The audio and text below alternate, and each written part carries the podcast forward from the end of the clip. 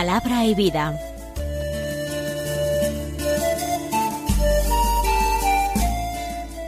Con el padre Manuel Horta, desde Sevilla.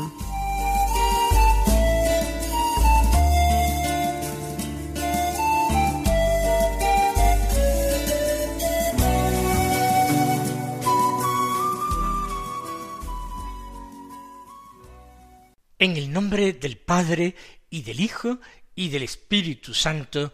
Amén. Alabados sean Jesús y María. Muy buenos días, queridos amigos, oyentes de Radio María y seguidores del programa Palabra y Vida. Hoy es el viernes de la semana vigésimo primera del tiempo ordinario. Este viernes es 26 de agosto, es el último viernes del mes.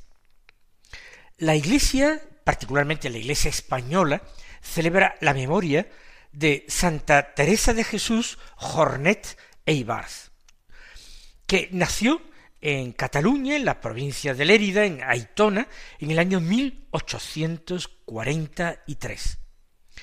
Nació en una familia sencilla, trabajadora, pero profundamente cristiana. Pudo tener estudios, estudió en Lérida, en Fraga, y empezó a trabajar, habiéndose hecho maestra, en un colegio como profesora. Ella aspiraba a la vida religiosa, eh, se informó y tomó la decisión de hacerse monja clarisa, hija de San Francisco de Asís, en el convento de Briviesca. Hizo el noviciado y el tiempo de postulantado.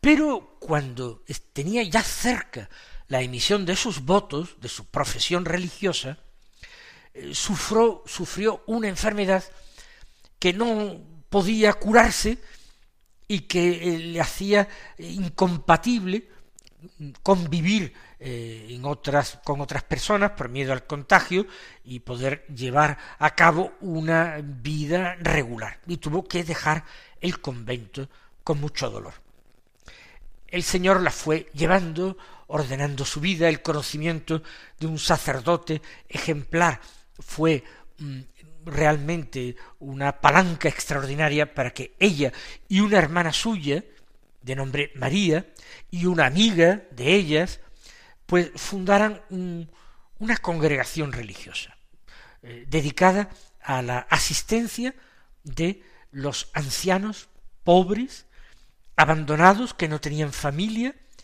tratarlos con cariño todos los años que les quedaran de vida, pero además de tratarlos bien, tratarles de eh, llevar a Jesucristo, de forma que fueran eh, sus cuidados un verdadero puente hacia el cielo para todos aquellos ancianos. Tuvo muchísimo éxito y en pocas años, en pocos años, comenzaron a venir vocaciones abundantísimas y empezaron a fundar casas, casas que eran residencias de ancianos, a una gran velocidad. E, el éxito también fue muy popular, la gente las quería mucho porque encontraban los ancianos en aquellas casas un cariño unas atenciones, unos cuidados que no recibían en sus propias familias. La congregación le había puesto Teresa Jornet bajo el amparo y la protección de la Virgen de los Desamparados. Y estaba muy extendida cuando ella fallece santamente en el año 1897, con sólo 54 años de edad, en eh, Liria, en Valencia. Pues vamos a escuchar ahora la palabra de Dios que se proclama en la liturgia de la misa del día. En el Evangelio de San Mateo tenemos el capítulo 25, los versículos 1 al 13, que dicen así. En aquel tiempo dijo Jesús a sus discípulos esta parábola. El reino de los cielos se parece a diez vírgenes que tomaron sus lámparas y salieron al encuentro del esposo. Cinco de ellas eran necias y cinco eran prudentes. Las necias, al tomar las lámparas, no se proveyeron de aceite, en cambio, las prudentes se llevaron alcuzas de aceite con las lámparas. El esposo tardaba, les entró sueño a todas, y se durmieron. A media noche se oyó una voz que llega el esposo, salid a su encuentro. Entonces se despertaron todas aquellas vírgenes y se pusieron a preparar sus lámparas, y las necias dijeron a las prudentes Dadnos de vuestro aceite, que se nos apagan las lámparas. Pero las prudentes contestaron Por si acaso no hay bastante para vosotras y nosotras, mejor es que vayáis a la tienda y os lo compréis.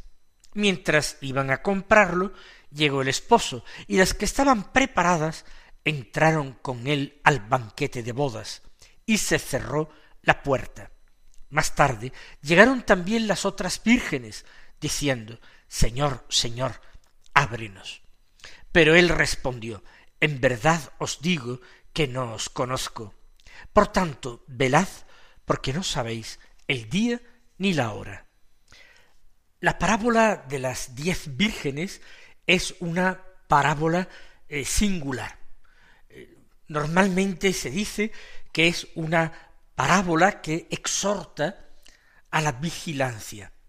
El Señor Jesús a lo largo de su vida exhortó a sus discípulos a velar y a orar, porque no conocían la hora de su venida, la venida de Dios a nuestras vidas.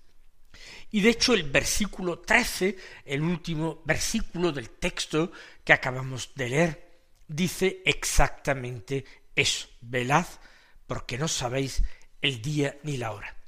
Sin embargo, la parábola dice muchas más cosas. Digo que es una parábola singular, compleja, hermosa. Creo que puede iluminar nuestras vidas en cualquier circunstancia. Se habla de diez vírgenes, diez doncellas, que tomando las lámparas salen al encuentro del esposo. Conviene conocer el, rito de las bodas eh, hebreas en tiempos de Jesús.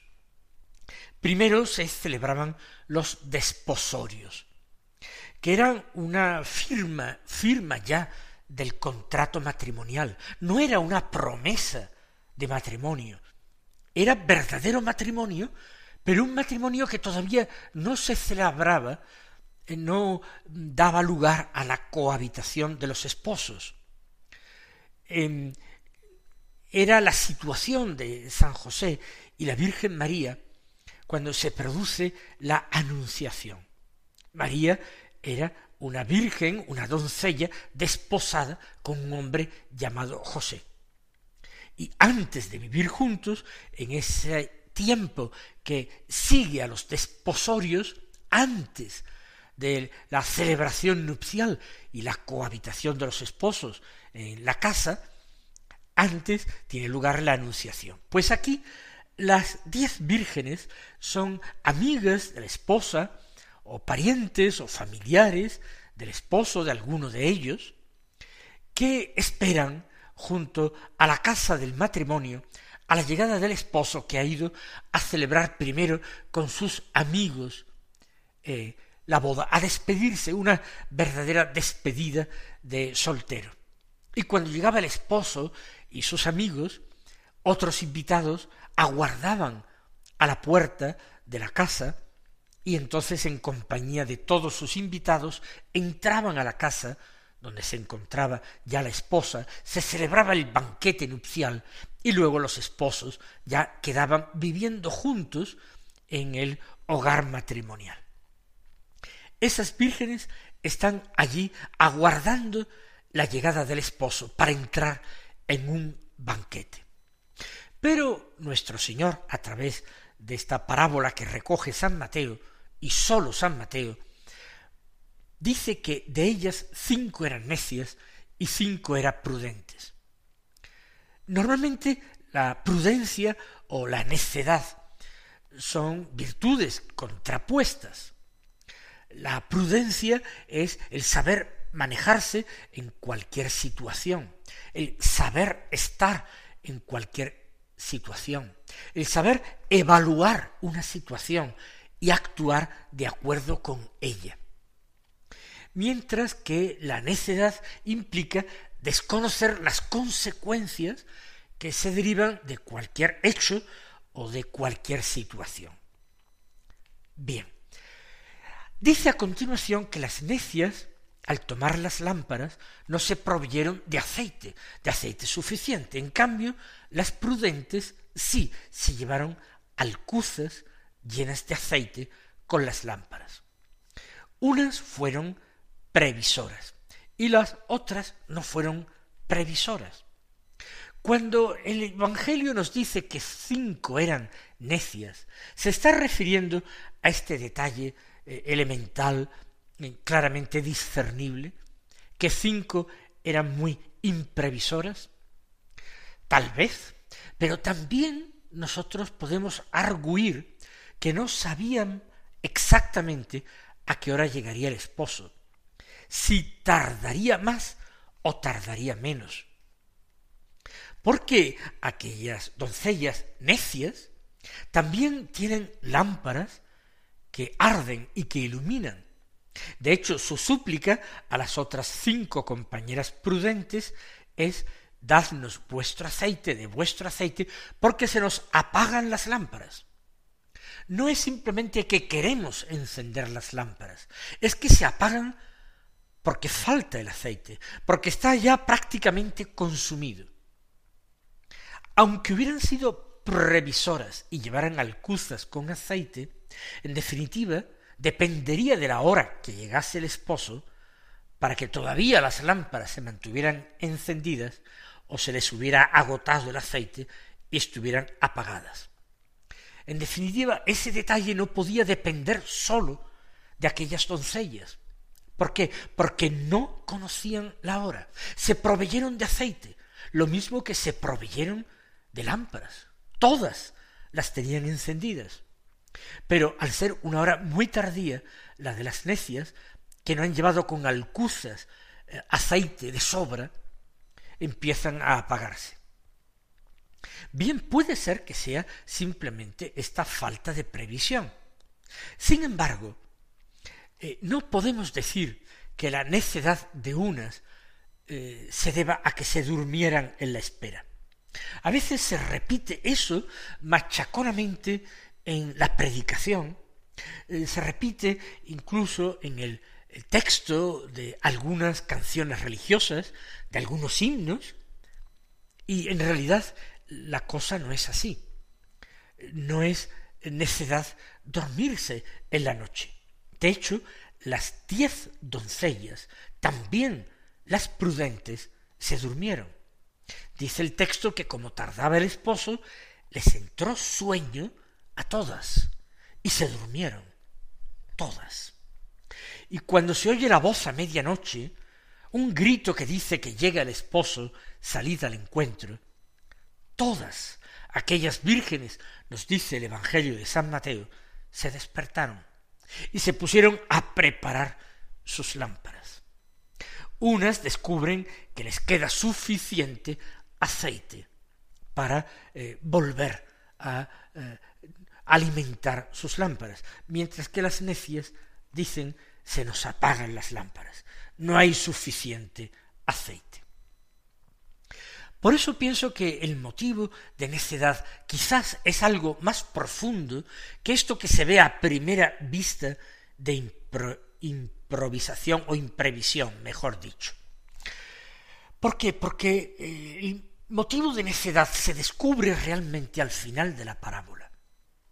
Prudente es el que tomó semejante trabajo y pasó aquellas horas de espera interminable en la oscuridad, en la noche, pero al final consiguieron su objetivo, que fue entrar al banquete de bodas y disfrutar en ese banquete de bodas.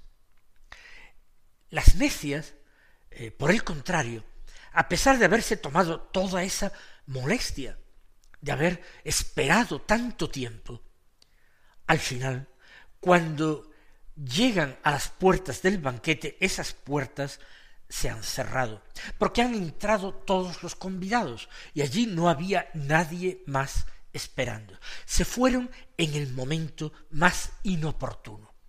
Esa fue la necedad. Habiéndoseles anunciado que el esposo estaba allí, llega el esposo, salida al encuentro, aquellas se marcharon. Y cuando llegó el esposo, no estaba. Para ellas fue muy importante que hubiera suficiente aceite para que las lámparas ardieran, para entrar en el banquete. Sin embargo, eso que creen las doncellas necias no aparece claramente como una exigencia en la parábola, ni en la parábola ni en las costumbres judías de la época. Ciertamente, tener lámparas encendidas en el momento de la llegada del esposo era hacer su llegada más brillante, más lucida, más iluminada.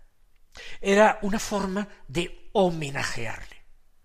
Sin embargo, difícilmente se puede concebir que porque las lámparas se encontraran apagadas, se discriminara a algunos de los invitados que habían aguardado hasta más allá de la medianoche y entonces se les impidiera la entrada.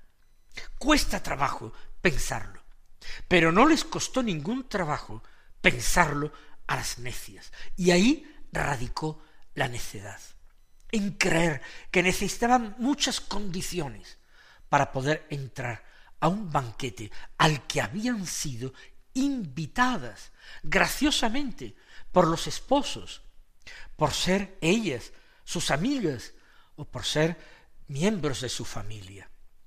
No, la única condición para entrar era estar allí. Las doncellas aquellas tenían lámparas encendidas, pero no eran los únicos invitados. Cuando llegó el esposo, entran todos los convidados. Y no hay por qué imaginar que todos llevaran, como las doncellas, lámparas encendidas en sus manos. Aparte de que el banquete estaría perfectamente iluminado, la luz la ponía el esposo que llegaba, el que invitaba, el que convidaba a la boda. La luz era la del esposo, y el esposo en la parábola representa a Cristo nuestro Señor. Y tenemos que aguardarlo. En ocasiones nuestra espera podrá ser una espera brillante. Otras veces los desánimos, las dificultades, las tentaciones, los agobios de la vida harán que nuestra espera sea una espera difícil. Habrá incluso momentos en nuestra vida en que parece que la fe se apaga, habrá momentos en que nuestra fe se duerme, habrá momentos en que parece que lo pasamos como en un sueño, sin darnos plena conciencia, sin darnos plena cuenta de lo que ocurre y de a quién esperamos. Pero lo fundamental es escuchar la voz, el grito que nos anuncia, el esposo está ahí, disponeos a acogerle. Ese grito que prepara nuestra propia conversión, que nos llama de nuevo a aguardar ilusionados la llegada del esposo a nuestras vidas. Ellas fueron necias porque acudieron a los vendedores a comprar aceite. Por si acaso no hay suficiente para nosotras y vosotras, mejor que vayáis a la tienda y os lo compréis. Hicieron gala aquellas vírgenes prudentes de algún o de mucho egoísmo. Pero Así todo, a pesar de su deficiencia que fue el egoísmo, ellas se quedaron allí aguardando. Y las otras, que simplemente no fueron suficiente previsoras para llevar aceite de sobra, se marcharon. Ahí tienen la necedad. Creer que hay que pasar por las tiendas o por donde los vendedores para cumplir un requisito necesario para entrar en el banquete de bodas. El banquete de bodas prefigura en la Sagrada Escritura el banquete del reino de los cielos. Aquí no se trata de entrar en ninguna fiesta ni en ninguna comida humana.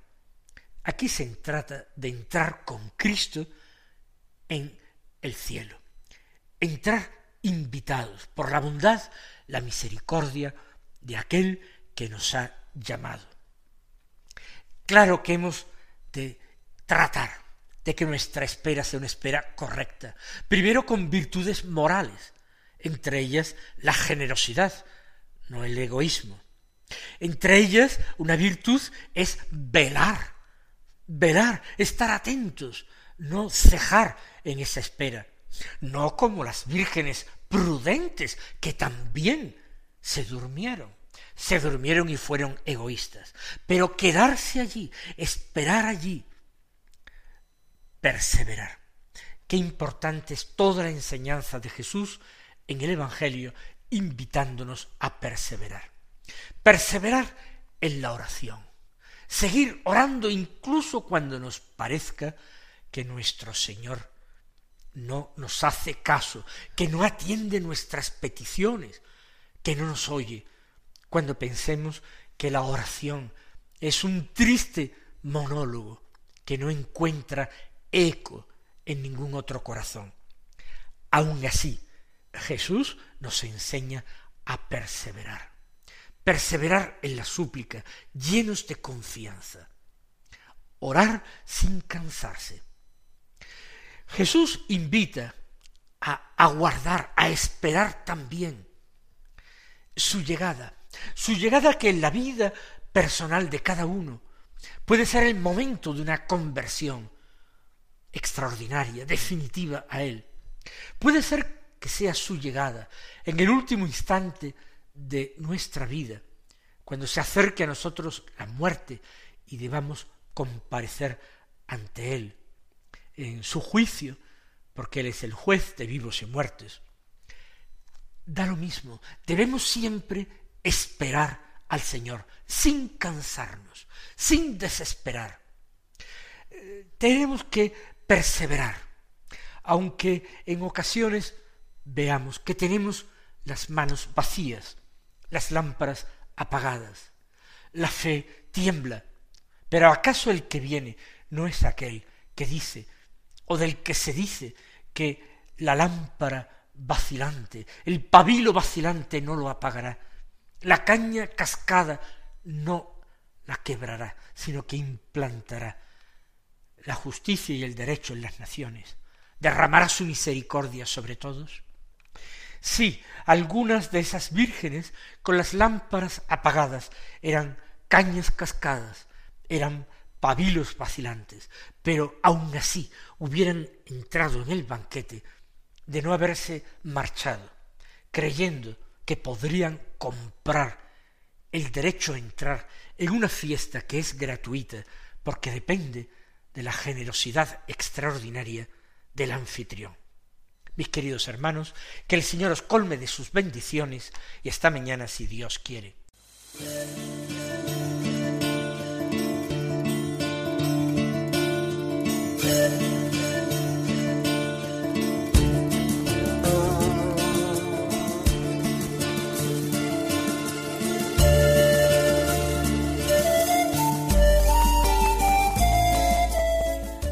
Concluye Palabra y Vida un programa dirigido desde Sevilla por el padre Manuel Horta.